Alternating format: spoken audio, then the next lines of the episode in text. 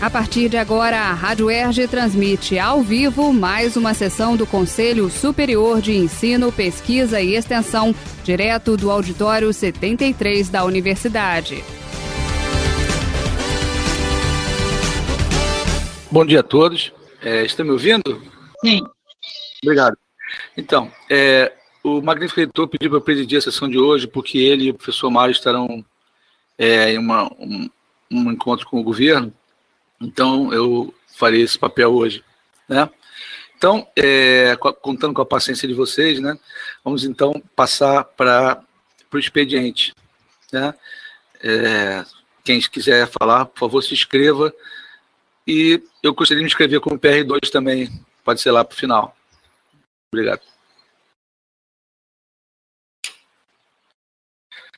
É, a professora Cláudia está escrita. Eu acho que a gente pode começar enquanto as outras inscrições ocorrem. O que acham?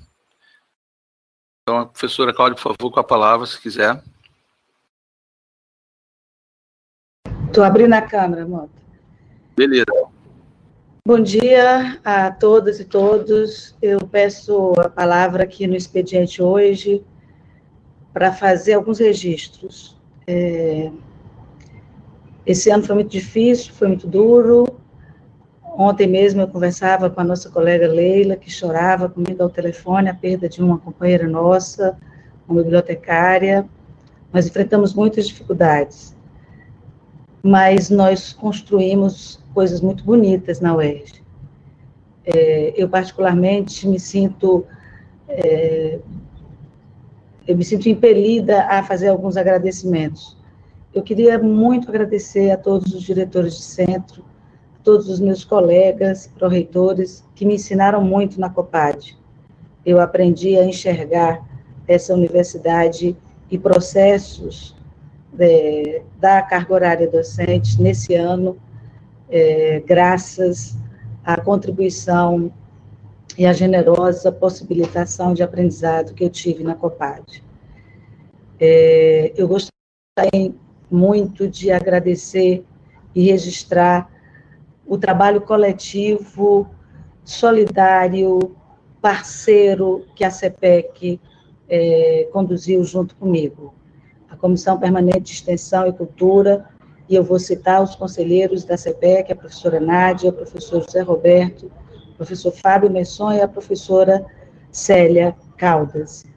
É, nós conseguimos, nesse ano, apesar de todo o distanciamento, nós conseguimos enxergar questões do nosso sistema, do no, das, dos nossos formulários, das, dos nossos processos, inclusive, de apreciação das propostas dos nossos colegas, que efetivamente colocam um rumo muito mais orgânico, muito mais visível da grandiosa tarefa que realizamos na extensão.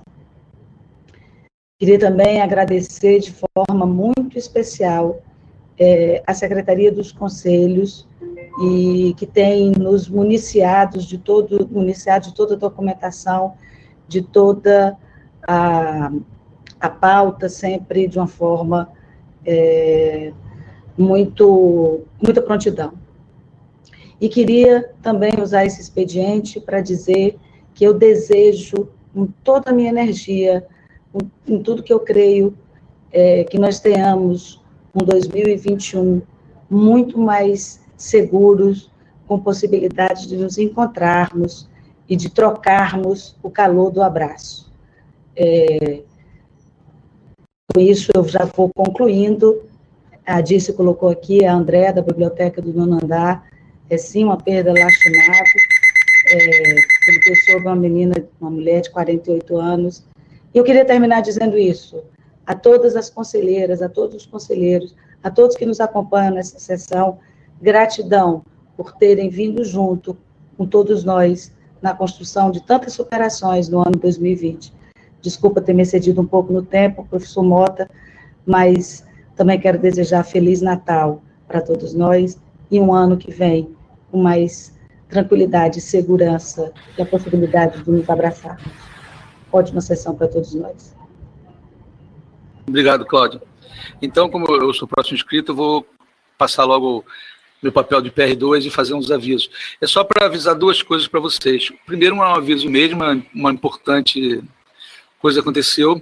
Como vocês sabem, a gente, na pós-graduação, os programas, fora os programas de excelência que recebem já o PROAP no nome do coordenador, a gente estava sem PROAP, a Pró-Reitoria também, por muitos anos, por questões de não ter as certidões todas. Né?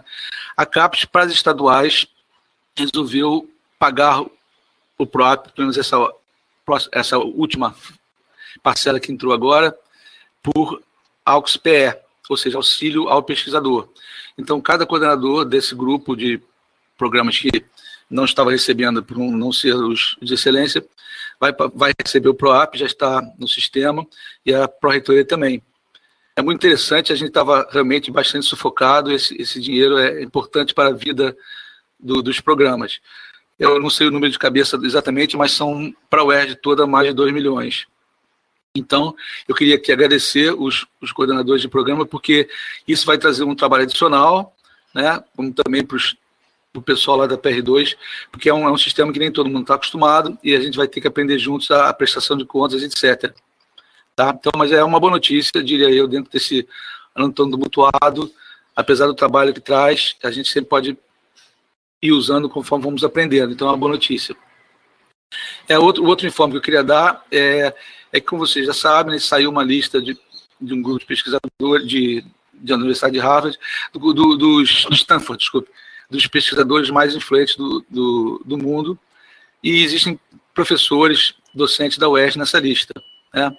A gente, é, a Comuns, vai fazer uma matéria grande sobre isso, e a gente também já contribuiu para uma matéria que vai sair do governo do Estado desse resultado tão importante para a nossa casa.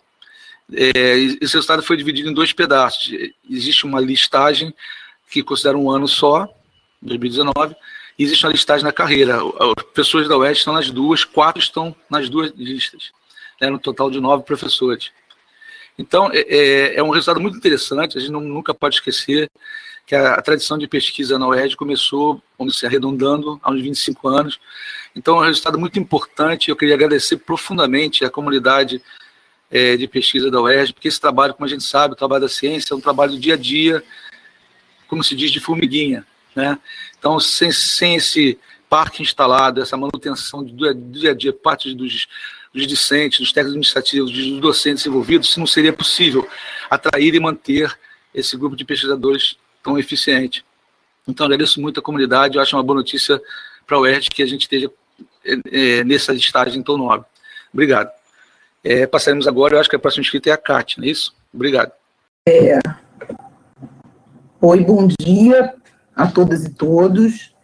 É uma alegria a gente estar aqui. Eu também pedi assim, esses três minutinhos de fala no sentido de agradecer aos conselheiros do SESEP é, por, porque juntos a gente faz, né, fez com que a universidade não parasse e todos os encaminhamentos institucionais necessários. Gostaria também de dizer a PR4 nasceu nesse âmbito, nasceu esse ano, em 2004, e ela vem é, buscar é, é, fazer uma, um, um, conjunto de políticas a, de assistência estudantil é, de assistência, mas não só de assistência, mas também no sentido de da gente conseguir organizar melhor as informações, os dados é, referentes à, à, política estudantil na universidade, né, e com isso a, as ações de transparência, né, no sentido de melhorias, como a questão do bandejão,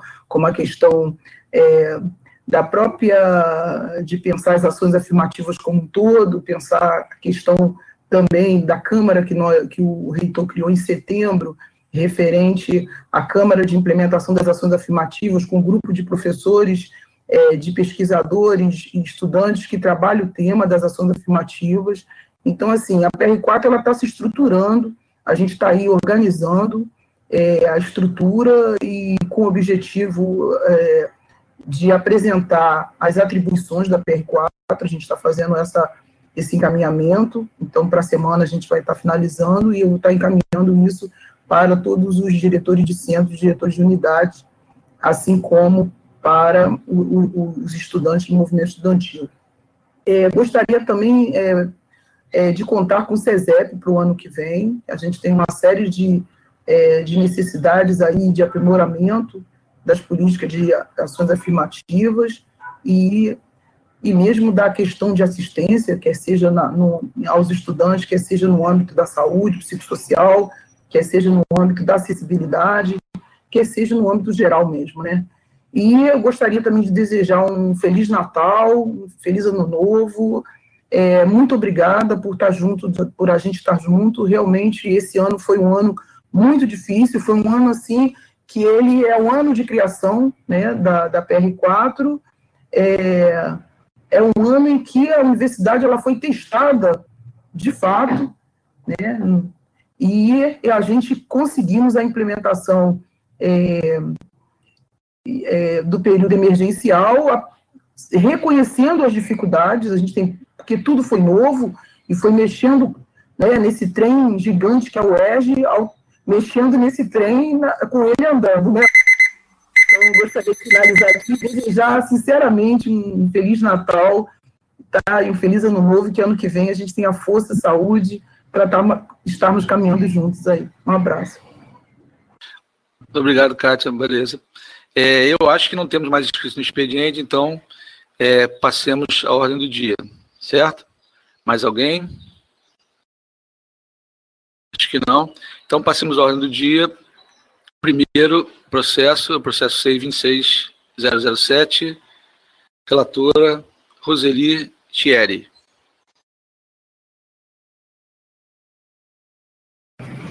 Bom dia, estão me ouvindo? Estamos. Então, bom dia a todos. É um prazer estar aqui hoje nessa função.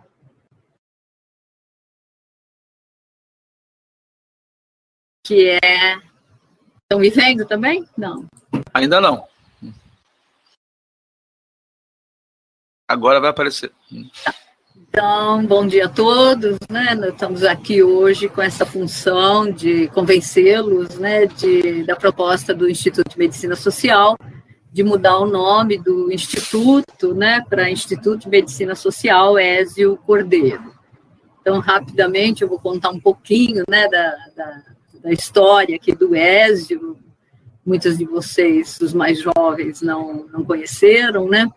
O Ézio foi, na verdade, o primeiro reitor eleito pela, pela UERJ, né? ganhou, mas não levou, ganhou com 70% dos votos, mas acabou não sendo indicado. Depois, numa segunda, uh, numa segunda vez, né, ele foi nomeado pelo governador Brizola, isso foi em 1992. Ele tem né, várias, várias, várias faces, né, várias funções que, ele desempenhou de forma brilhante, né?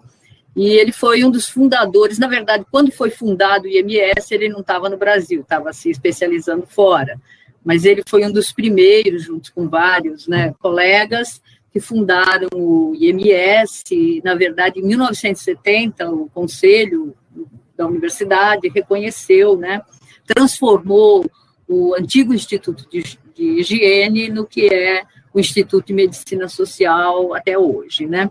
Isso foi uma iniciativa do Piquet Carneiro, com quem Uh, o Ézio tinha muita intimidade, inclusive foi por conta dele que ele foi fazer esses estágios no, no exterior. Né? Eles trabalhavam ambos no UP, e lá nasceu o Instituto de Medicina Social, né, nos fundos do hospital, que depois veio ocupar o sétimo andar, onde, onde ocupa até hoje. Né? O Ézio é uma pessoa extremamente celebrada, na verdade, pela sua participação importante na formação do que a gente conhece hoje como SUS, né? Ele foi diretor do, do antigo INAMPES, né? E ele ajudou a implodir lá de dentro o INAMPES, com participação importante nas conferências de saúde, que deram todas as bases teóricas, as publicações dele são nessa, né, uh, uh, são nessa linha, né, de, da implantação de um novo sistema, com todas as características que ele tem hoje, e acho que hoje, né, a gente é importante lembrar que se a gente assumir essa homenagem ao Ézio, na verdade, a gente está assumindo o compromisso dele né, com a manutenção do Sistema Único de Saúde, que hoje está sendo mostrada toda a sua importância, mas ao mesmo tempo está completamente subfinanciado. Então, eu acho que votar nessa, nessa proposta, nessa ideia, né, é uma forma de fazer um compromisso né, com o Ézio e com a população brasileira, na verdade, de termos um SUS né, atuante, livre e que consiga, apesar de todos os problemas, levar né, essa campanha de vacinação que a gente está precisando tanto. Acho que é isso, outros colegas podem né, falar da importância que o Ézio teve para a universidade e para a saúde, né, para a saúde coletiva no Brasil. É isso. Muito obrigado, professora. Abro a palavra para algum comentário antes de passar a votação, algum colega queira comentar. Gostaria de me inscrever, é, Mota, por favor. Opa, pode começar a falar, a gente recebe as outras inscrições. Obrigado. Ok, é Jorge Carvalho. Me desculpem se havia alguém inscrito antes de mim, mas eu não identifiquei aqui no bate-papo. É, a professora Célia escreveu agora, mas acho que foi depois. Pode okay. falar.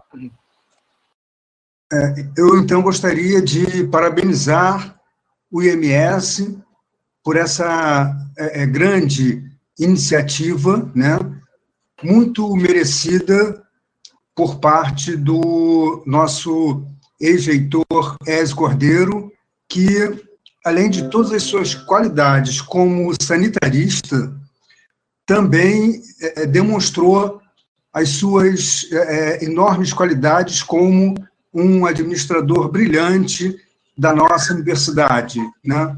E a Universidade do Estado do Rio de Janeiro deve a ESE Cordeiro é, é, inúmeras iniciativas que transformaram é, é, a nossa universidade numa é, é, grande universidade também de pesquisa e pós-graduação, né? no momento em que várias outras universidades já caminhavam largamente nesse sentido de terem pesquisa e uma pós-graduação fortalecidas, né? Ezio Cordeiro não deixou é, é que a UERJ ficasse a reboque de outras universidades nesse sentido e tomou várias iniciativas que, de fato, transformaram o perfil da nossa universidade, né? que antes era até conhecida né, por um grande escolão de terceiro grau, e Ézio Cordeiro modificou esse perfil da Universidade do Estado do Rio de Janeiro, que hoje é encarada como uma das grandes universidades brasileiras e sempre destacadamente é, revelada nos vários institutos nacionais e internacionais que fazem a avaliação das universidades, indicando a grande universidade que é no ensino, na pesquisa e também na extensão. Né?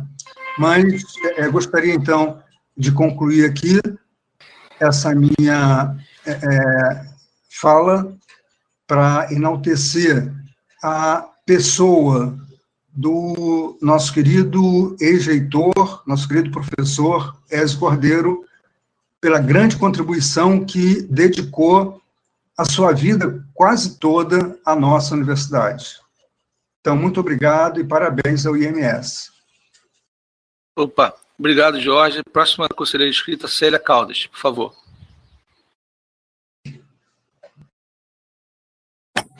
Ok, eu vou ligando a câmera, enquanto isso eu já vou falando, porque meu tempo está correndo. Eu não posso deixar de me manifestar em relação a essa homenagem belíssima, muito, até muito emocionada com isso, por estar vivendo esse momento. É, o professor Ezio foi meu professor no Instituto de Medicina Social, onde eu fiz o mestrado, também é, ele eu preciso fazer referência sobre a criação da UNAT. É, a UNAT foi idealizada pelo professor Américo Piquet Carneiro, mas quem efetivou a criação da UNAT foi, foi o professor Ezio Cordeiro, enquanto era é, reitor da universidade. Ele, ele e o professor Piquet foram incansáveis na criação da UNAT, da qual eu fiz parte da equipe do professor Piquet, e, e ali, em 1989, nós gestamos e preparamos e inauguramos, então, a UNAT em 1993, depois, depois que o professor Renato Vera chegou do seu doutorado.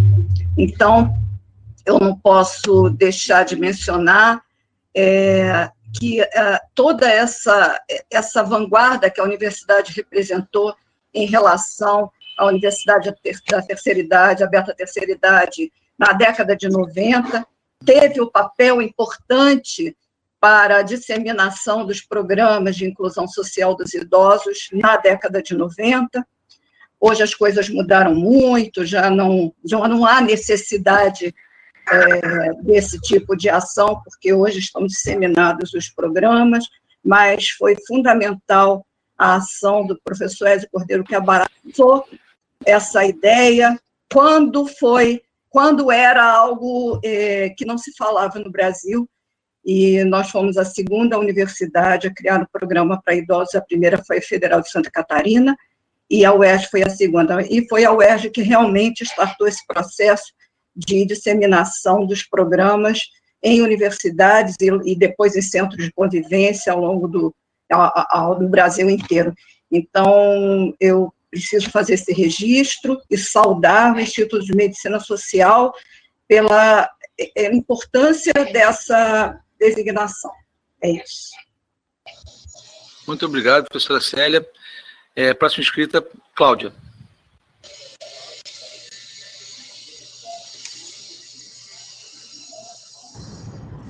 Ok, estou chegando. Então, eu me inscrevi para me associar ao Instituto de Medicina Social e para colocar um aspecto do professor Ezio Cordeiro, é, que foi absolutamente fundamental para a estruturação da democracia nessa universidade.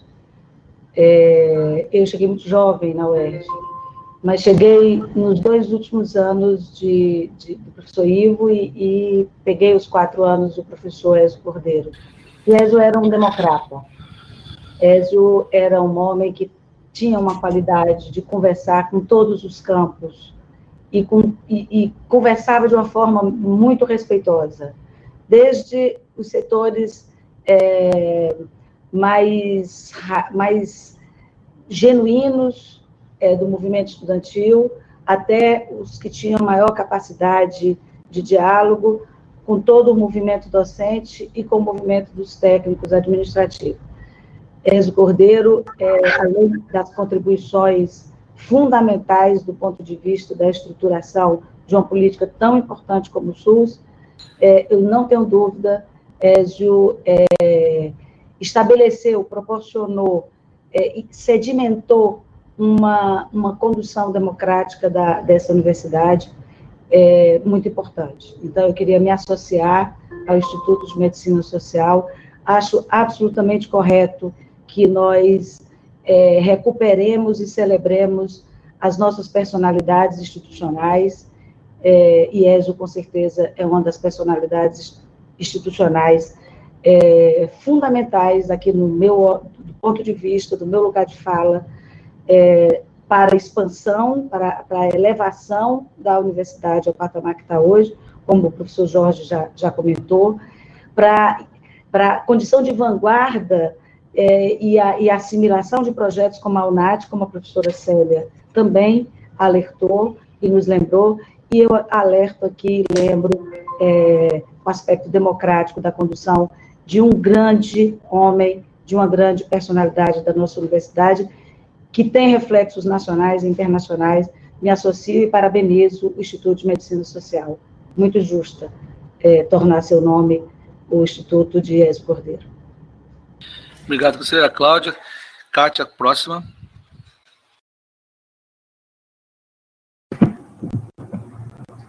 Bem, também não poderia deixar de falar aqui, de deixar o meu registro, né, enquanto pró-reitora de Política e Assistência Estudantis, é, gostaria de parabenizar é, a proposta do IMS, do, do Instituto de Medicina Social, é, e já como foi falado aqui pelo Jorge, pela Célia, pela Cláudia, pela própria relatora, a importância do ESE Cordeiro no momento em que a gente é atravessado, todos nós, né, estamos atravessados por um conjunto de ideias de pensamento que são exatamente opositores a, a essa construção democrática, a essa construção do bem comum, a essa construção de ver o papel da ciência no desenvolvimento social e no desenvolvimento é, de âmbito de pensar soluções de problemas.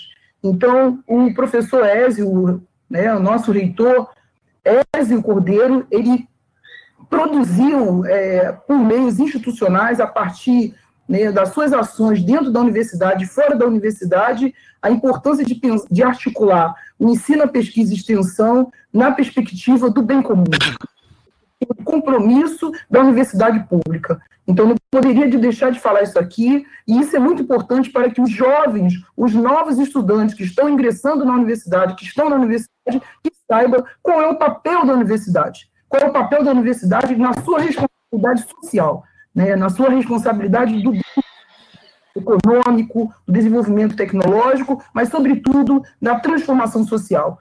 Por isso, gostaria de, de mais uma vez, é, de muito respeitosa e feliz, de parabenizar ao Instituto de Medicina é, por essa iniciativa, o que significa a construção da memória. Não, tem, não podemos projetar de forma efetiva o presente e o futuro sem compreender o nosso papel e como foi construído o sentido a partir da memória, a partir da história. Então, gostaria de deixar esse meu registro aqui para o reitor Mota né, e presidente do CESEP nesse momento. Obrigado, Kátia. Não vou, é, eu faço minhas as palavras de todos os conselheiros que falaram anteriormente, acho que, não querendo me estender, mas é uma unanimidade. É, não, preciso ressaltar, no caso da pesquisa, tudo que eu falei no começo, no expediente, teve origem com essa pessoa, né? que marcou tanta vida de tanta gente. Acho que é uma unanimidade na, na UERJ toda, essa homenagem vai ser recebida com um grande aplauso. Então, eu é, passaria para a votação seguindo o costume, eu pediria a quem for contra que se manifestasse no chat a atribuição do nome como sugerido pela relatora. Isso, só os contra. Obrigado.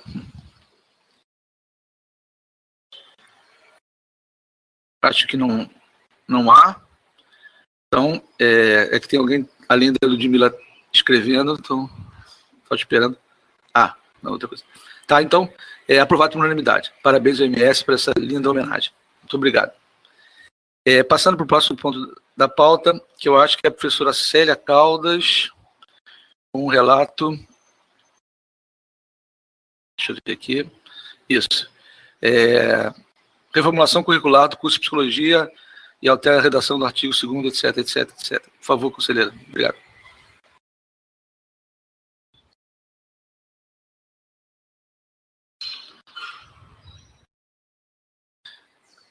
conselheira. Eu me confundi na ordem, acho que não, é segundo ponto da pauta, certo?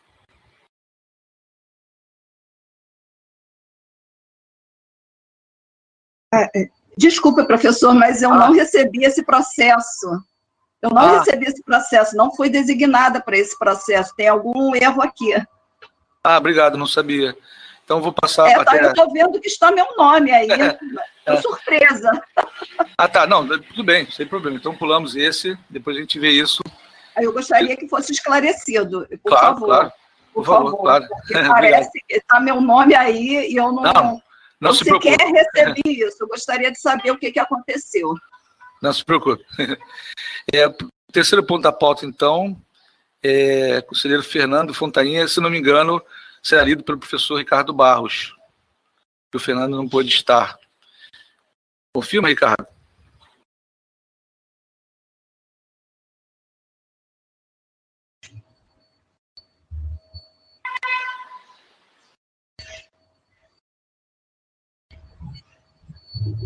Uhum.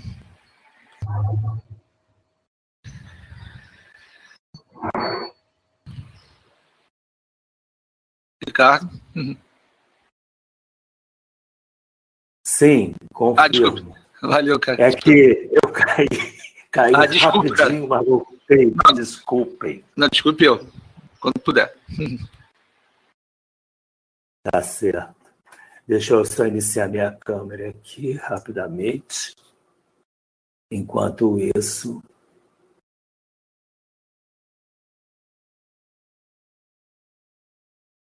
o professor Fernando Fontainha me encaminhou o seu relatório e eu passo a leitura do mesmo. Bom dia a todos, ilustres conselheiros. Devido às especificidades do curso seriado de medicina na nossa, da nossa Faculdade de Ciências Médicas, vários eventos são realizados manualmente, sendo necessário que os eventos de inscrição em disciplinas, processamento do RIT, RFN e processamento do RFN sejam efetuados nos períodos definidos no calendário acadêmico geral da UERJ. A minuta de deliberação, documento 11, 45, 88, 86, aprova os calendários acadêmicos 2020-2 da quarta e quinta séries do curso que constam no anexo, conforme caput do artigo 1 da minuta, onde proponho explicitar esta informação que destaco em letras vermelhas no documento anexo. É, ele me explicou, professor Fernando Fontaina, que ele não conseguiu subir o documento ao SEI, o documento, é, este documento do relatório dele, e nem da minuta de deliberação com essas alterações, essas propostas de alterações é? mas estão comigo, eu posso encaminhar. É, proponho também a inclusão do parágrafo único no artigo 1 para ratificar que o calendário acadêmico 2020-2 para a primeira, segunda e terceira séries coincidem integralmente com o calendário acadêmico anexo a deliberação número 18 de 2020. Esta inclusão encontra-se destacada em letras vermelhas no documento anexo, que é a minuta que ele propõe. Submeto meu parecer favorável à aprovação do calendário acadêmico emergencial 2020-2 da FCM em conformidade com o texto atual, com o contexto atual da pandemia Covid-19, como consta na minuta de deliberação, documento em anexo. Fernando de Castro Fontainha. É, você, seria preciso ler a minuta de deliberação? É, eu, eu acho que seria interessante, sim. Tá que está no SEI, mas como entrou talvez pouco depois do esperado, seria bom tu ler sim. Tá a não ser que o plenário seja contra, mas eu acharia que seria bom. Então, deliberação aprova o calendário acadêmico emergencial 2020. Ela é curtinha. 2020/2 da FCM, conformidade com o texto com o contexto atual da pandemia 2019. Vem o texto padrão, não é? que o Conselho Superior de Ensino, Pesquisa e Extensão, no uso da competência que lhe atribui o parágrafo único do artigo 11 do Estatuto da UERJ, com base no processo SEI 260007 8882-2020, aprovou e eu promulgo a seguinte deliberação Artigo 1 aprova o calendário acadêmico emergencial da Faculdade de Ciências Médicas, FCM, referente ao período acadêmico emergencial PAI 2020-2, que se encontra no anexo à presente deliberação para a quarta e quinta séries. Então, esse foi a primeira é, a proposta do professor Fontaine, acrescentar para a quarta e quinta séries, no caput do artigo 1. Parágrafo único, também proposto pelo professor Fontaine, é, o calendário acadêmico para a primeira, segunda e terceira séries coincide integralmente com o calendário acadêmico anexo à deliberação 18 de 2020. Artigo 2 aplica-se no que couber a deliberação número 14 de 30 de julho de 2020 e a deliberação 18 de 26 de novembro de 2020 ao período acadêmico emergencial PAI 2020-2 e ao seu calendário acadêmico. Artigo 3 esta deliberação entra em vigor nesta data, nas condições excepcionais decorrentes dos impactos da pandemia do Covid-19, em conformidade com o artigo 30 da deliberação 14 de 2020, na vigência do calendário acadêmico 2020-2. Em seguida, segue o anexo, que é o calendário acadêmico da quarta série, não é? Onde os eventos de inscrição em disciplinas, processamento do RIT, são quatro eventos. RFN, lançamento do relatório frequência e notas e processamento do RFN, eles coincidem com o calendário acadêmico geral da UERJ. Depois vem o calendário do internato quinta série, também com essa é, é, com essas é, coincidências né, de eventos. Então, esta foi a minuta de deliberação.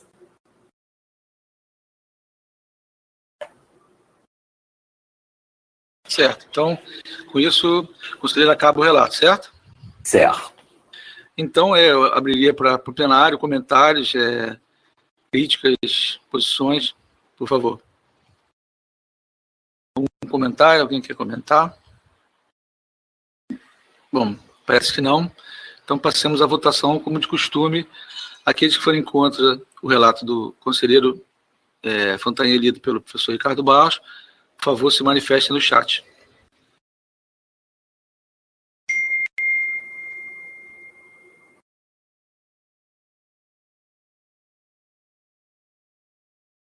Acho que não há, então, aprovado, aprovado o relato por unanimidade. Muito obrigado, professor Ricardo Barros.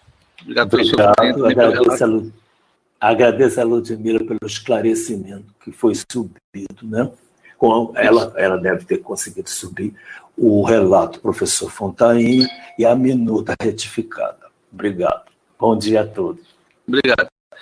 Então, é, só para clarificar e ficar também na ata, a gente retirou de pauta o ponto 02, então, certo? Então, passemos agora ao ponto 4, relatora é, conselheira Regina Rodrigues Lisboa Mendes é, criação do curso de mestrado acadêmico em programa de pós-graduação estudos étnicos raciais africanos e outras epistemologias de, é, da, que veio da C3PG. Muito obrigado. Bom dia. Estou abrindo minha câmera.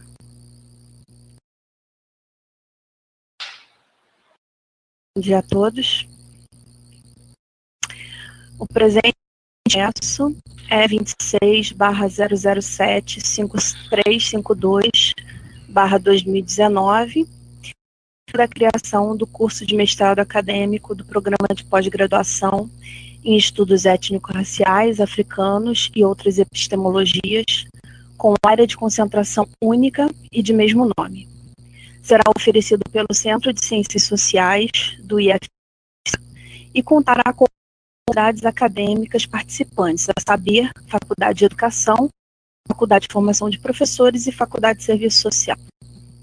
As folhas 116 e 117 encontramos a primeira do processo pelo DEPG, que fez algumas indagações e indicou acertos necessários. A partir da folha 118, o processo é reapresentado como um todo, trazendo as folhas 119 a 124 as atas de conselho departamental da unidade participantes. Caracterização da proposta se encontra as folhas 100 e 131. Informações sobre o corpo docente, identificando o tipo de vínculo do professor com a UERJ e a categoria de pós-graduação, assim como a documentação dos mesmos, necessária à submissão da proposta, estão presentes entre as folhas 136 e 194.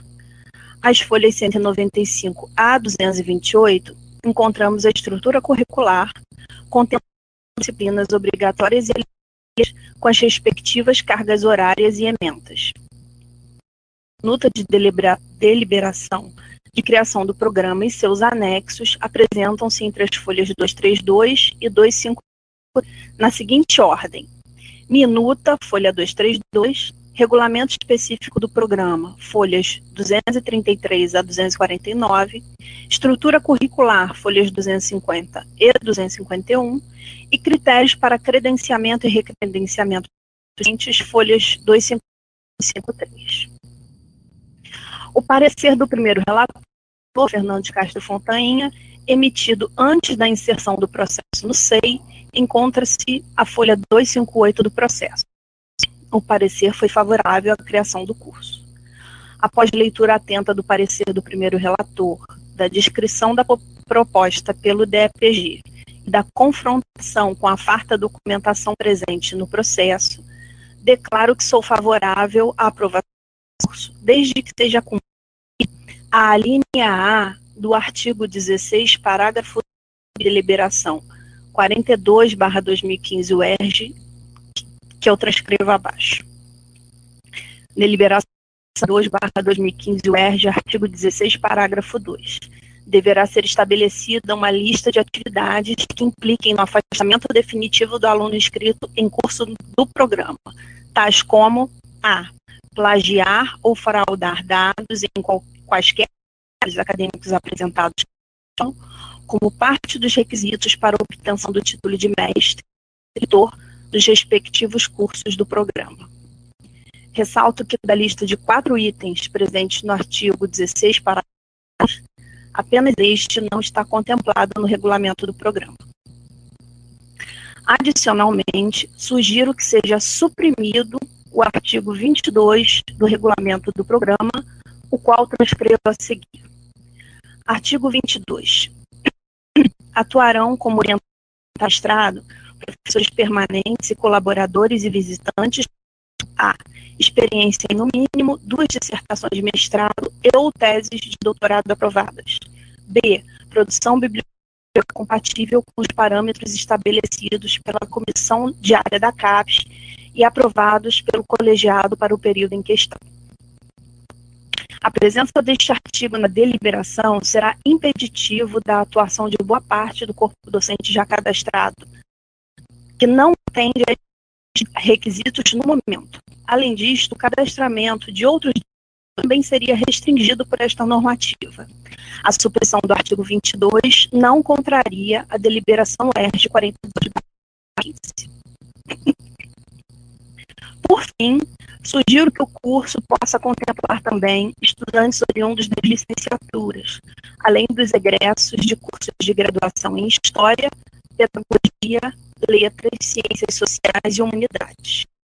Inspirada nos departamentos sociais e de organização coletiva barra vem trabalhando no espaço público sobre as condições dos povos e grupos sociais oprimidos e marginalizados, urgente que os professores do segundo segmento do ensino fundamental, assim como do ensino médio, possam construir novos conhecimentos e promover debates mais fundamentados para, por exemplo, cumprir com excelência a Lei número 10.639 de 2003, que é obrigatório nas escolas o estudo da temática História e Cultura brasileira.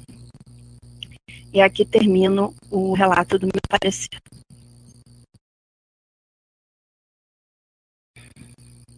Obrigado, conselheira. A conselheira disse que tinha se inscrito para comentar, então passar a palavra a ela e depois quem quiser mais é, comentar, é, fazer perguntas, por favor, se inscreva no chat. Obrigado. É, então, bom dia a todas e a todos. É, apenas uma pequena correção para ficar um pouquinho mais claro. Primeiro, agradeço muito o relato da Regina Mendes, né, que está muito preciso, que colocou questões muito importantes aí para serem debatidas, né, e, pelo que estou entendendo, é pela aprovação mesmo do, do, do mestrado, mas para ficar mais clara a questão da redação, ao invés de ser colocado, né, que é um mestrado do CCS do ISH, melhor inverter, ele é do ISH que pertence ao CCS, só para ficar mais claro. Né?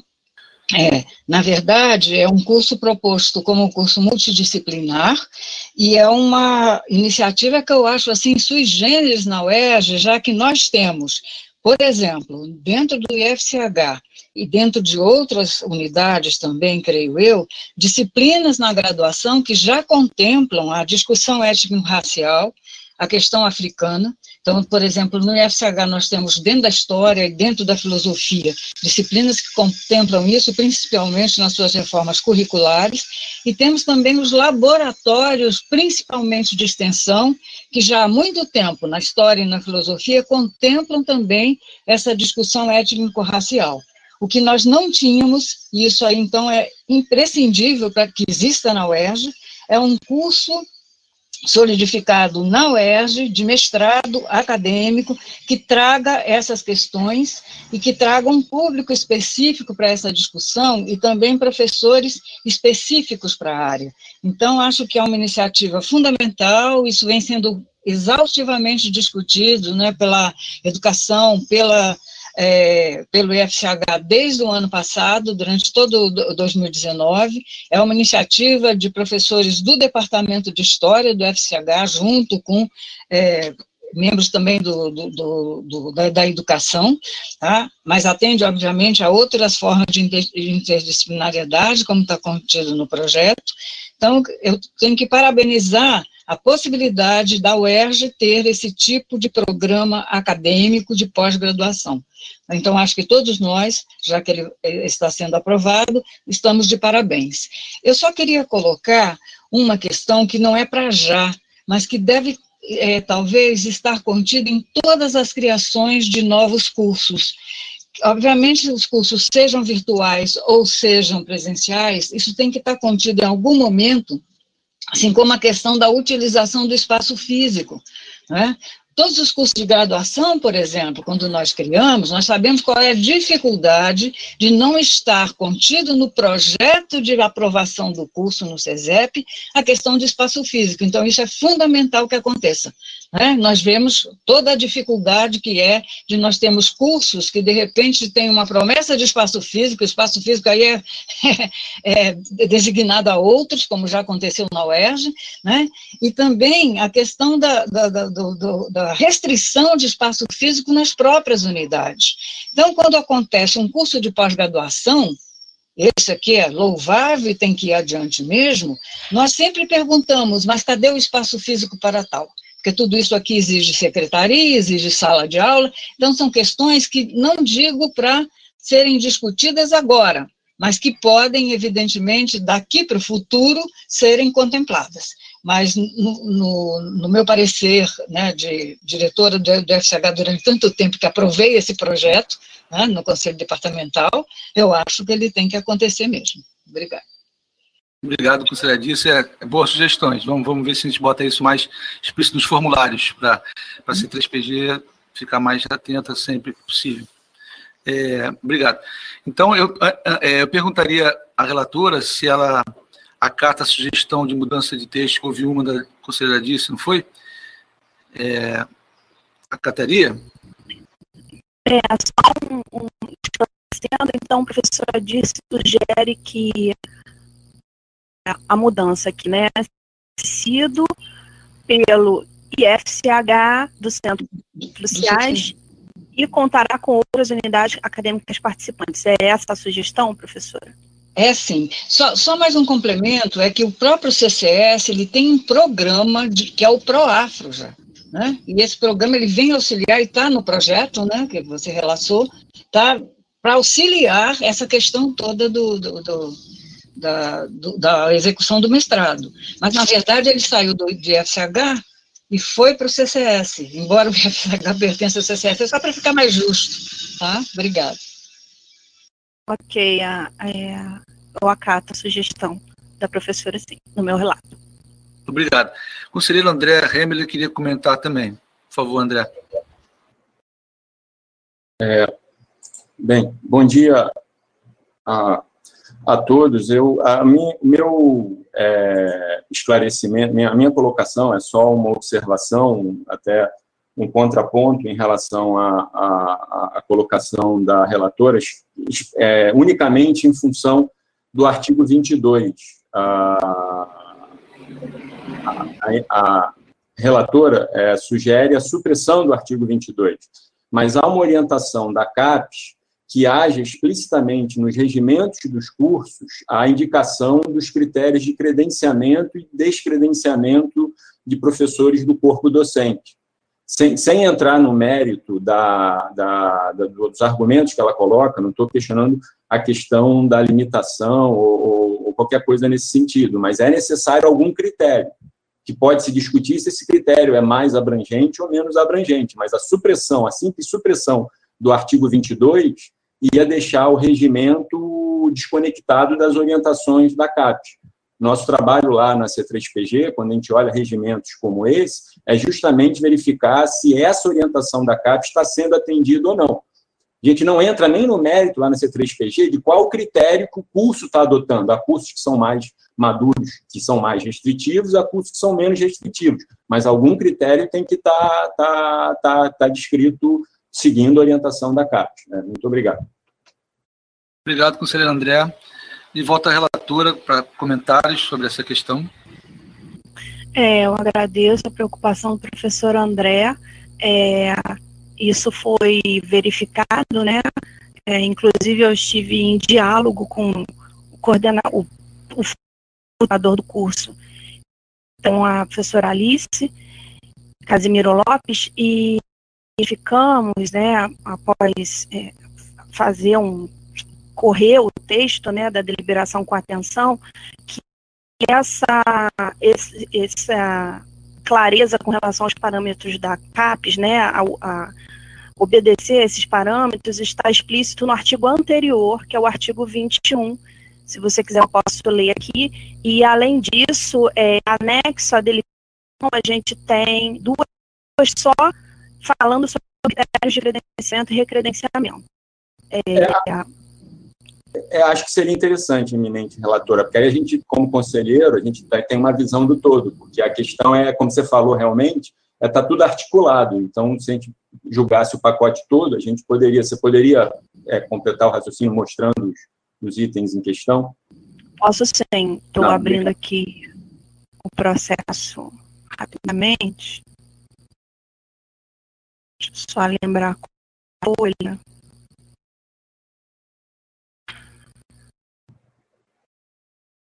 Artigo 22. Tem que procurar aqui pelo coelho aberto. A deliberação. Ah, está no chat agora, eu acho, o artigo 21. Ana Carolina ah, botou.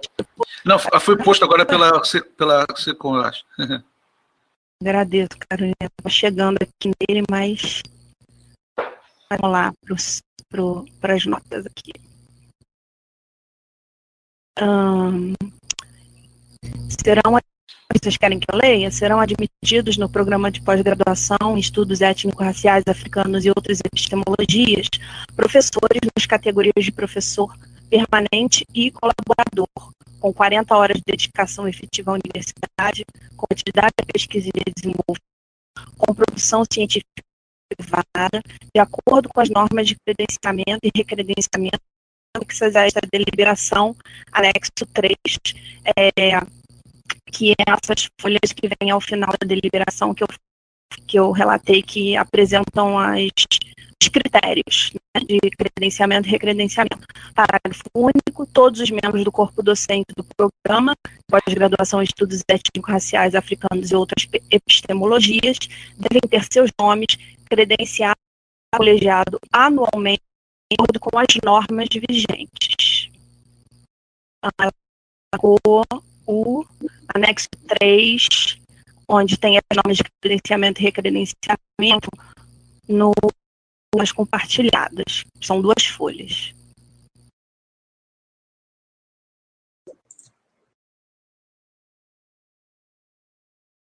O 21 remete ao anexo 3.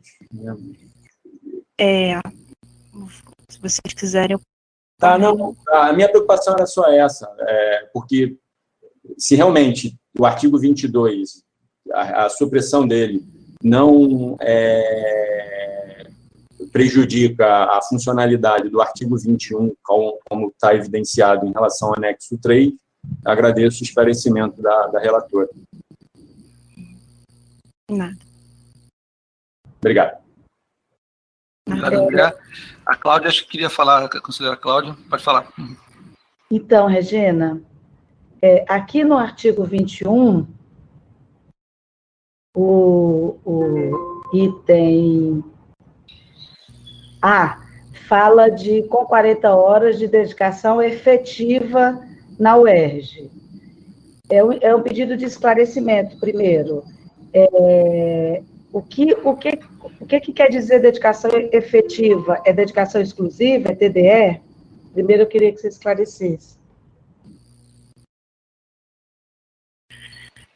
É, professora Cláudia, é, no caso desse programa, existem, ele é um programa que é, vai ser efetivado, né, entre várias unidades da UERJ, né, é, mas se eu não me engano, é, é, um programa que abre a possibilidade de professores, sim, sim, por causa dos visitantes, é, abre a possibilidade, a maioria dos programas de acadêmicos, é, de você ter professores visitantes, né, e no caso de professores visitantes, nem sempre a nomenclatura dedicação exclusiva, ou, na verdade, é, essa possibilidade né, de, de, de, tipo de carreira está presente. Então, acredito que é, o uso do termo efetivo,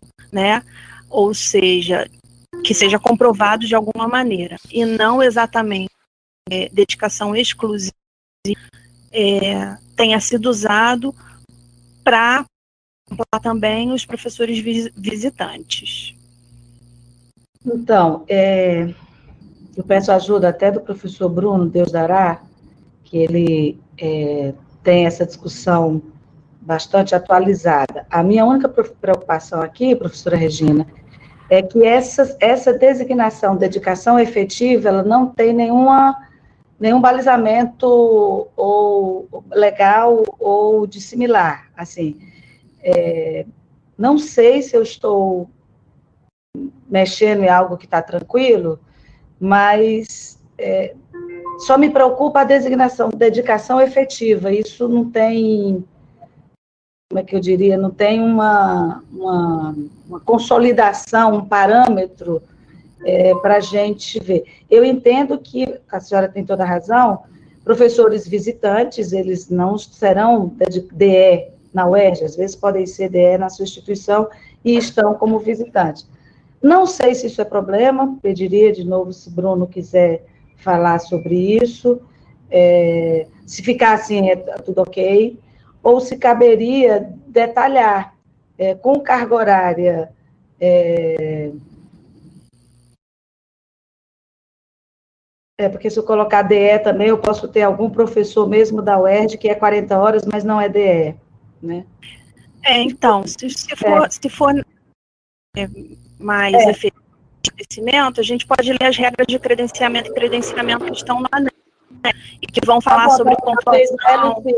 É, talvez lá elucide. É, a, minha questão foi, a minha questão é parecida com a do professor André, é para a gente não deixar é, é, vago conceitos que já estão é, fechados na legislação é, ou, ou, na política que rege o tipo de programa. Era só essa questão. É, se eu posso é, só comentar, eu, eu, compartilho com a dúvida da professora Cláudia, é, só para deixar bem claro, como eu digo, a gente tem que ser totalmente claro o que a gente escreve. É, não está se exigindo a dedicação exclusiva, é só 40 horas de dedicação ao ERG, né? Então, por que não trocar a palavra 40 horas de dedicação efetiva a dedicação ao ERG? Porque os visitantes terão isso no contrato, entendeu? É, a, intenção é tirar as pessoas que sejam dedicação 20 horas. É essa a intenção? Essa seria a pergunta, né? É, é essa também. É, é, é, essa é a minha questão. Desculpa. É, eu, eu acho que. É... Ele vem, às vezes, dar um curso, por exemplo, de 60 horas, que é possível, nesse curso de mestrado, mas onde é que ele se encaixa? Essa que é a minha questão. Porque ele não é um visitante com dedicação ao ERJ, não é um professor colaborador no sentido tradicional, e aí? Como é que. É, é só para resolver isso. Porque nesse tipo de curso, nós vamos ter convites. Então, ele vem, de repente, dar um curso de 60 horas seguido, e depois vai embora para a terra dele. Né? Então, é, é essa a questão. Como é que a gente faz?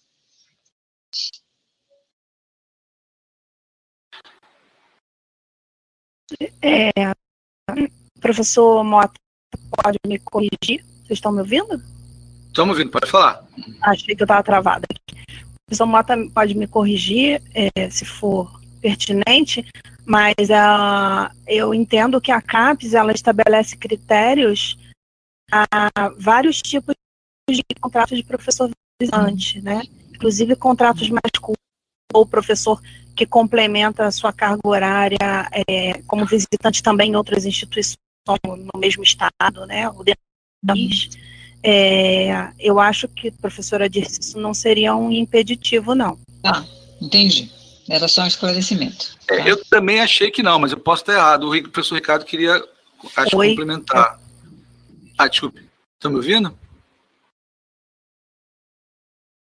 Eu quis passar para falar para o professor Ricardo que ele tinha acho, algo a acrescentar.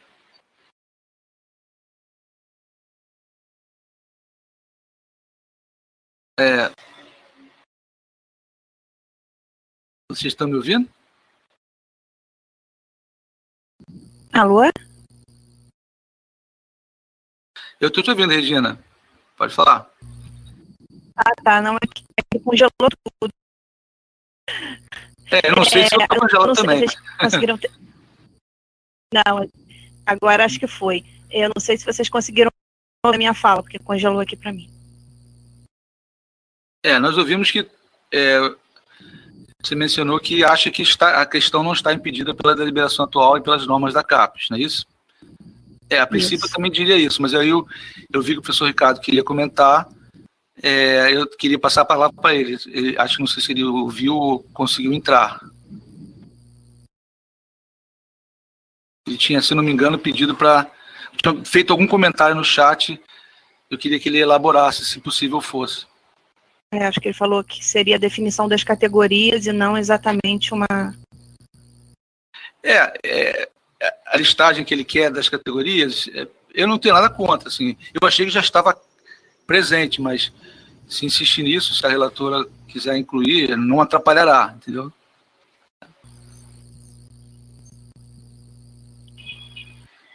O Bruno quer falar depois do Ricardo, mas não sei se o Ricardo está. Será que ele caiu? Vamos ver. Não, ele está na lista. Uhum. Bruno, se puder ir falando então, que o Ricardo talvez esteja com problemas para entrar que tu acha? Certo, Mota. É, bom dia a todos e a todos. Sou Mota, agradeço pela bom dia. do, do CESEP.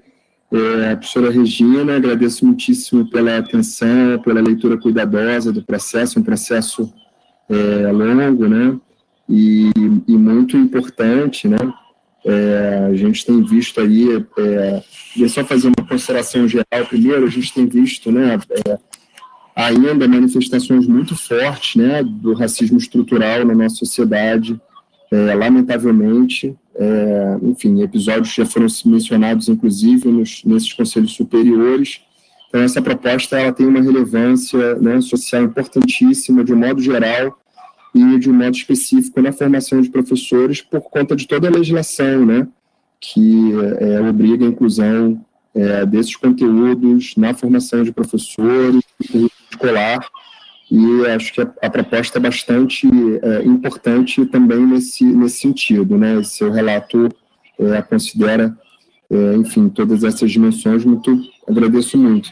Também agradeço a Cláudia, a conselheira Cláudia, pelo, pela colocação, pela preocupação, eu estou entendendo é, que a, a, gente, né, no, é, preocupação é, da conselheira Cláudia vai no sentido de é, a gente não, no futuro, né, em algum momento, não misturar essa ideia da dedicação ao, né, ao ERG, ao programa, enfim, como parte daquele, né, daquilo que a plataforma Sucupira pede, né, que a gente diga quantas horas dedica ao programa, etc e tal, e não misturar isso com o regime de trabalho, isso pode ser um impedimento, né, porque um outro dado importante da proposta é a sua, né, nasce, é, como a professora disse, colocou no, no IFCH, no CCS, é, mas tem um perfil é, interdisciplinar, eu diria até transdisciplinar, né?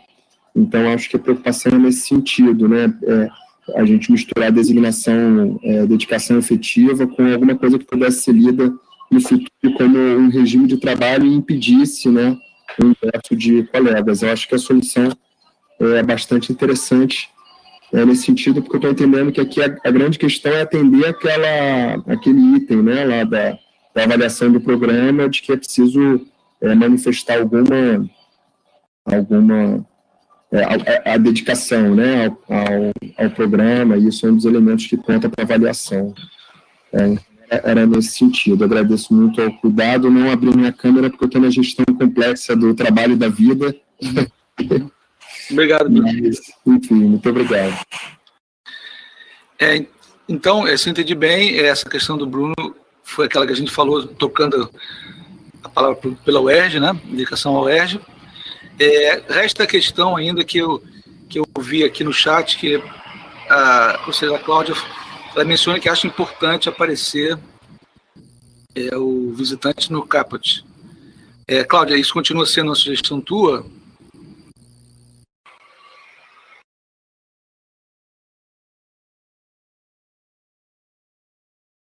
Pode ser pelo chat, se for o caso. Ah, vocês não estão me ouvindo? Agora estamos, agora estamos. Desculpa. É, então, é, Mota, se todos acharem que isso está equacionado com a menção anterior, eu não vou ficar sustentando. Embora eu acho que não atrapalha se aparecer a palavra visitante no caput ali do 21. Mas está é, é, muito aberta a, a maioria aqui. Então, então eu, eu concordo. Assim, assim, eu passaria a relatora a perguntar se ela se importaria de botar no caput o professor visitante eu acho se, que não atrapalha. É, se não atrapalhar, que... o que não falta é, ajuda, né? É. O que, é. a relatora se posicionaria? É, bom, então, na verdade, o 21 ficaria, serão admitidos no programa professores nas categorias de professor permanente, colaborador e visitante. Aí a linha A, com horas de dedicação ao UERJ. Isso. B, é. atividade de pesquisa C, produção científica comprovada, de acordo com as normas de credenciamento. Então, aí entra essa linha C, está falando sobre as normas de credenciamento e recredenciamento, né? É, que não necessariamente todas essas normas, elas estão ligadas ao professor visitante, né? E parágrafo único, todos os membros do corpo docente devem ter seu nome escrito pelo colegiado, ok o problema maior de incluir os visitantes aí é a linha C. Entendi. É, seria talvez enrolado botar uma observação na linha C dizendo que o credenciamento só se aplica aos permanentes, aos dois de cima, e os visitantes são regidos pelos outros artigos? Talvez puder, eu pudesse sugerir essa linha com produção comprovada e, no caso de professores nem e colaboradores, de acordo com as normas de credenciamento e recredenciamento. Isso, pronto. Isso resolveria. O que, que todo mundo acha? Eu acho que isso juntaria o que todo mundo está pensando. Algum comentário? Ricardo, Cláudia, Bruno, Disse? O que acham?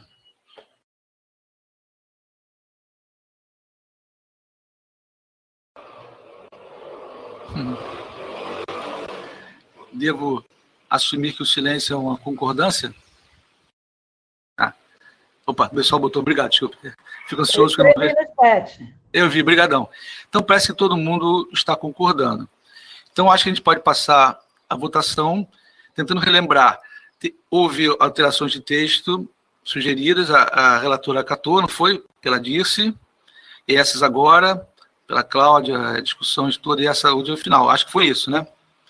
Mais alguma que eu tenha perdido? Mudança, no, no meu parecer, né? No caso é. do CCS IFCH, temos a mudança no. Temos a supressão do artigo 22, que eu sugeri. Sim, acho que o André já. A complementação do 21, com duas mudanças, né? Suprimindo o termo efetiva no caput e na linha C, separando os professores visitantes, no caso da produção. Certo. Eu também acho, eu, a minha lembrança é isso. Ah, pode falar, conselheiro. E no meu parecer, eu sugiro a inclusão é, da linha A da deliberação ERG é, com relação a, ao, tipo, é, a, a, plágio, né? ah, mas já estava tem... no parecer original, né? Ah, não, está acrescentando, tá certo. Não, estava no enviado. Tá. Mas tu já tinha falado nisso, né? Já tinha falado isso, né? É, tá no meu relato. Isso. Então, eu acho que quem achar que, diferentemente, por favor, manifeste. Acho que está esclarecido que a gente está votando, certo? É, então, é, eu passaria essa fase da votação, corrigindo uma falha minha, eu sempre esqueço de perguntar se há abstenções, tá certo? Então, é, por favor, é, quem for é, contra ou se abstiver, por favor, coloque no chat.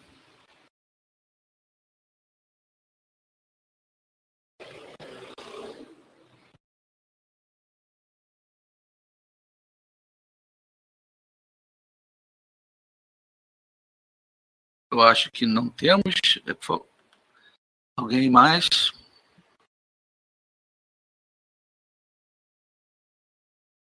Então, é aprovado por unanimidade, certo? Deixa eu, tem um, peraí, tem um public chat aqui, que eu pulei, deixa eu ver aqui. E dá aqui, cara. Ah, aprovado por unanimidade, obrigado. É, certo. Então, é, houve um pedido do professor Bruno para sugerir um encaminhamento sobre o ponto 02 da pauta. Por favor, Bruno, quer apresentar suas ideias para nós? Nota, é, agradeço muitíssimo é, pela consideração. É, fiz, é, é, enfim, reconheço e acho importante a, a, colocação que a professora Célia colocou, né, que a professora Célia fez, né, em relação à, à relatoria, é, mas eu, eu, se houver concordância de todas e de todos, eu gostaria é, de pensar uma alternativa para a manutenção da proposta da reforma é, curricular do Instituto de Psicologia, a manutenção do processo em pauta, é, por uma razão, Mota. Essa reforma ela foi pensada no sentido de é, uma, é uma alteração é, mínima, né? na verdade, é uma alteração que leva à redução dos créditos necessários para que o aluno possa é, fazer as ênfases e os estágios no curso de psicologia. É, hoje, com a trava atual né, e com a redução da oferta de disciplina tanto a, né, tanto a, a junção dos períodos 2017.2, 2018.1, quanto a redução da oferta no período emergencial, é, é, o, o, o, isso está, de algum modo, criando muitas... Só um minutinho, rapidinho. É, muitas questões, temos um conselheiro Mirim aqui querendo participar. Está é, criando questões e impedindo os estudantes de fazerem agora a opção por ênfase na psicologia e estágios. Então, é, entendendo que a gente só vai ter CESEP em fevereiro, quiçá, ou em março, é, e já terá passado o processo né, é, para qual essa reforma se direciona, e considerando que é uma alteração muito pontual, enfim, conheço o processo, acompanhei, porque acompanhei na CPG o relato do professor Ricardo Barros, gostaria de saber se é possível manter em pauta, se houver a concordância especial é, da conselheira Célia Caldas. Certo, entendi. Bom, eu faria as seguintes perguntas é, para a SECOM. É, existe espaço para a gente fazer isso dentro das regras? Eu imagino que o conselho possa é, deliberar, mas eu imagino, é, mas eu imagino que seja necessário um relato. Eu diria que a solução para isso seria que a gente acatasse um relato feito pelo professor Bruno que conhece o processo, é diretor do centro, e poderia bem representar a questão. Eu pergunto a SECOM se isso seria um problema do ponto de vista da legislação, eu confesso que não, não sei. Ótimo. Então a, Ludmila falou que pode. Então vê se o Bruno, a, a professora Regina, a professora Célia já falou que concordaria. Então eu encaminharia que o Bruno fizesse um relato, pode ser repetir um pouquinho o que tu falou aí, depois enviasse para a SECOM, é, ou se todo mundo já se sentir suficientemente explicado pelo relato do Bruno, é, a gente votaria esse relato agora feito pelo professor Bruno Deus Dará. Bruno, concorda? O que, que o... Sim, é, posso, posso enviar sim. É, só acrescentaria, então, é, detalhando as informações, agradeço muito. É, pois não. Está numa reunião. Rapidinho, filho. Está falando no CESEP, no Conselho não é. É, desculpem, agradeço a você, a, a compreensão da professora Célia Caldas, a SECOM, pela rápida orientação.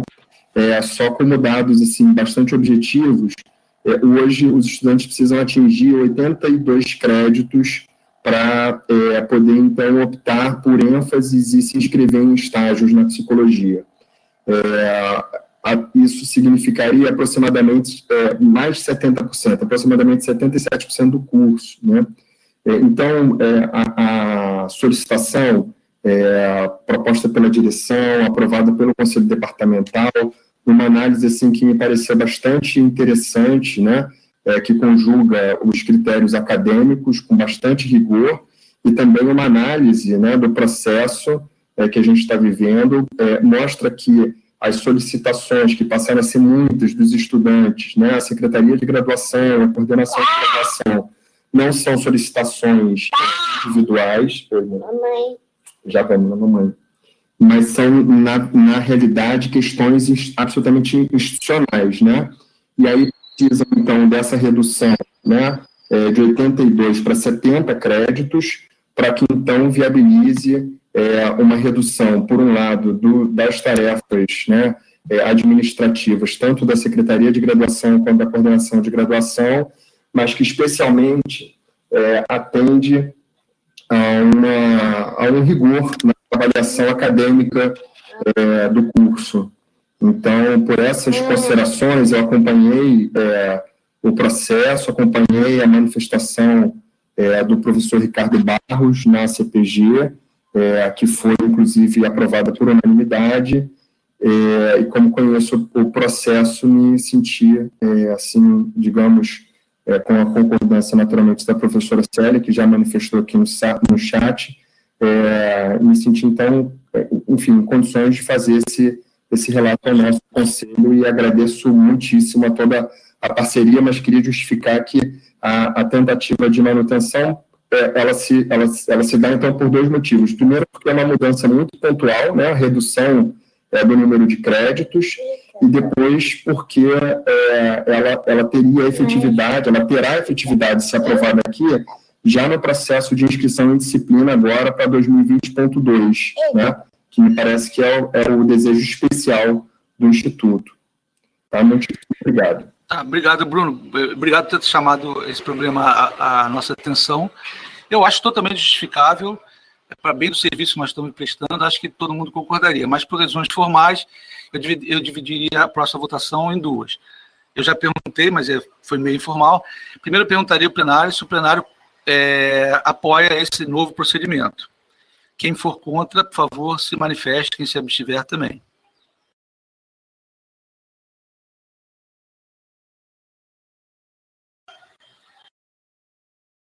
Acho que não há manifestações contrárias, então eu vou é, assumir que foi por unanimidade o, o plenário é, é, sugeriu, acatou esse novo procedimento, correto?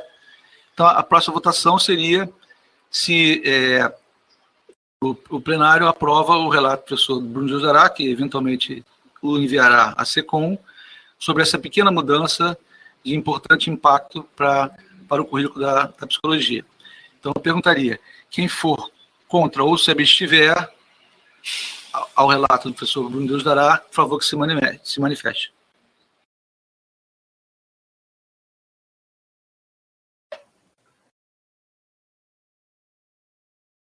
Também me parece que foi aprovado por unanimidade.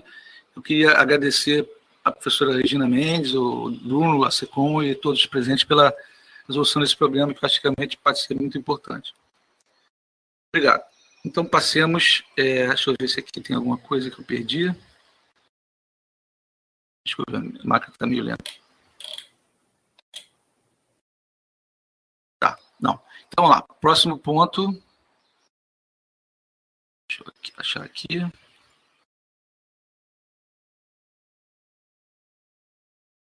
Aqui.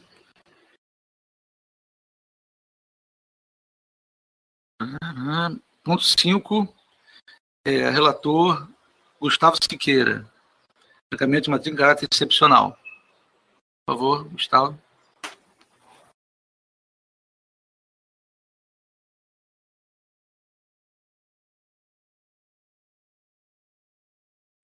É, o relator Gustavo não está presente, certo? Então, vamos pular esse ponto de pauta, retirá-lo, e vamos para, para o ponto 6, que, se eu não me engano,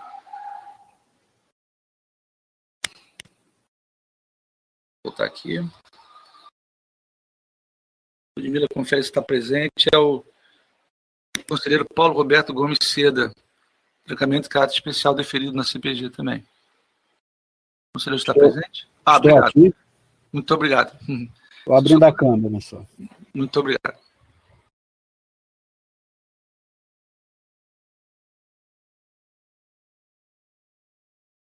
É, bom dia a todos. É, quase boa tarde, é, esse, esse processo, como está na pauta, ele já foi apreciado e aprovado por unanimidade na CPG, mas por questão de competência, ele precisa ser apreciado aqui no Conselho também. Então, para ser mais objetivo, todos me ouvem? Eu ouço. Ok. É, então, para ser mais objetivo, eu vou fazer a leitura aqui do meu relato, que já está no SEI também. É, trata o presente de solicitação de trancamento de matrícula em caráter excepcional de Eloan de Souza Duarte, matrícula 2015-206-708-11, aluno do curso de Geografia da Faculdade de Formação de Professores, campus de São Gonçalo, onde ingressou por meio de vestibular em 2015-2. O tempo de integralização do curso de Geografia é no mínimo oito períodos e máximo 14 períodos. Eloan, nesse primeiro período, cursou seis disciplinas, foi aprovado em cinco e reprovado por nota em uma, é, tendo um CR de 6,6, sendo do curso, o do curso 5,5. Conforme relata a conselheira Gisele Lobo em seu voto à CPG, o ano de 2016 foi terrível para toda a UERJ, com o primeiro semestre interrompido por greve de cinco meses, o que impactou o requerente, e quando o primeiro semestre de 2016 reiniciou, ou pôde reiniciar, Ele, já compromissado com o trabalho, foi reprovado por falta nas cinco disciplinas em que se inscreveu. Em 2016.2, que já foi em 2017, novamente foi reprovado por falta nas duas disciplinas em que se inscreveu. Desde 2018, Eloan é fuzileiro naval, está lotado em Mato Grosso do Sul, onde vem atuando no combate às queimadas e deverá permanecer até 2023. O voto da conselheira Gisele Lobo relata toda a situação e, e caminhada do requerente, bem como o que solicita neste processo. Cinco períodos de trancamento de matrícula em caráter excepcional, por já ter, em teoria, usufruído dos seis trancamentos que faz jus. O voto ratifica ainda a recomendação do assessor pedagógico estudantil da PR1, professor Ulisses Carramaschi Cavalcante, de que os períodos de 2020-1 e 2020-2 constem como trancamentos especiais e recomenda a concessão de mais quatro períodos, 2021-1, 2021-2, 2022-1 e 2022-2, totalizando os cinco requisitados, e não recomenda a inclusão da limitação de prorrogação.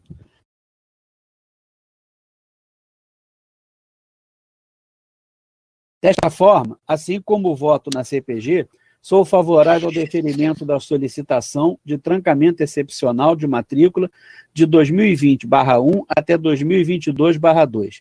E este é o meu voto que submeto ao Conselho.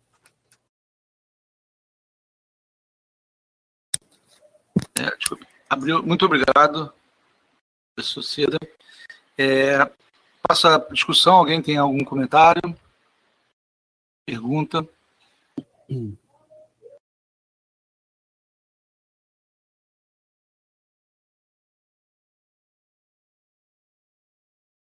Aparentemente não. Então, é, passaremos então à votação. Novamente, peço àqueles que são contra ou que se abstiverem, que se manifestem pelo chat.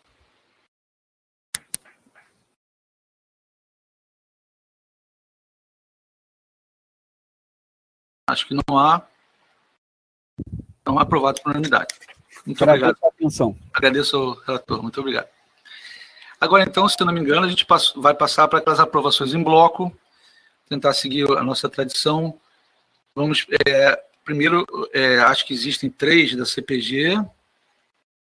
Eu perguntaria se alguns conselheiros se, se opõem à aprovação desses três. Todos da CPG, se eu confio, são três mesmo. Isso, são três da, da CPG. Alguém é contra? Ou se abstém?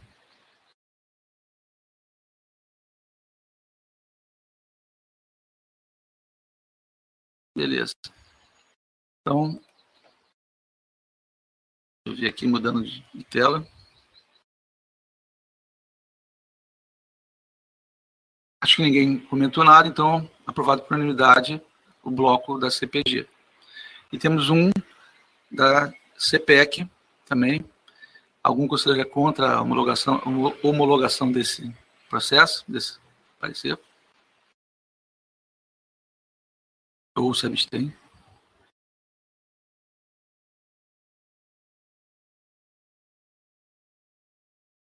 Acho que não. Então, é aprovado por unanimidade, também. Então, eu, eu, eu passaria agora, perguntaria se alguém tem algum é, um assunto geral que queira comentar. Por favor. Eu gostaria de fazer um convite, professor Mota. Por favor. Mas pode ser depois da Regina e do Ricardo, porque eu estou escrevendo aqui um. Ah, um... tá bom. Obrigado. Então, professor Ricardo, que apareceu primeiro, depois a professora Regina. Para mim aqui. Obrigado. Professor Ricardo.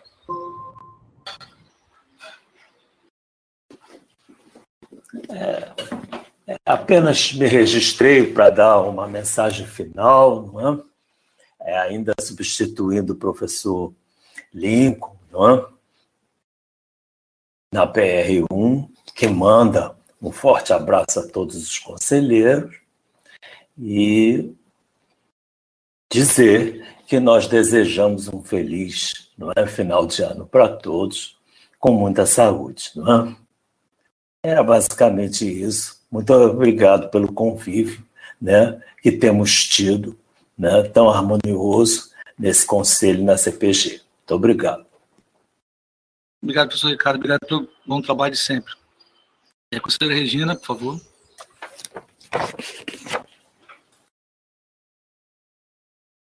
É, eu gostaria de, de colocar aqui nos assuntos gerais que todos, todos vocês devem ter visto pela imprensa que na semana passada a cidade de Paulo foi alvo fortes chuvas, né?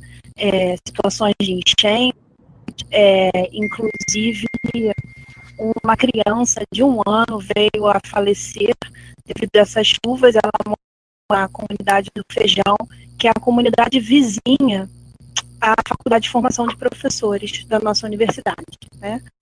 É, esse, essa tragédia muito nos mobilizou, a comunidade da FFP, e nós temos tentado organizar ações né, para, nesse final de ano, tornar a vida das pessoas dessa comunidade, né, é, é, uma vida menos dolorida, já que muitos vão ter que reconstruir suas casas, muitos estão desabrigados e lidando com essa tragédia.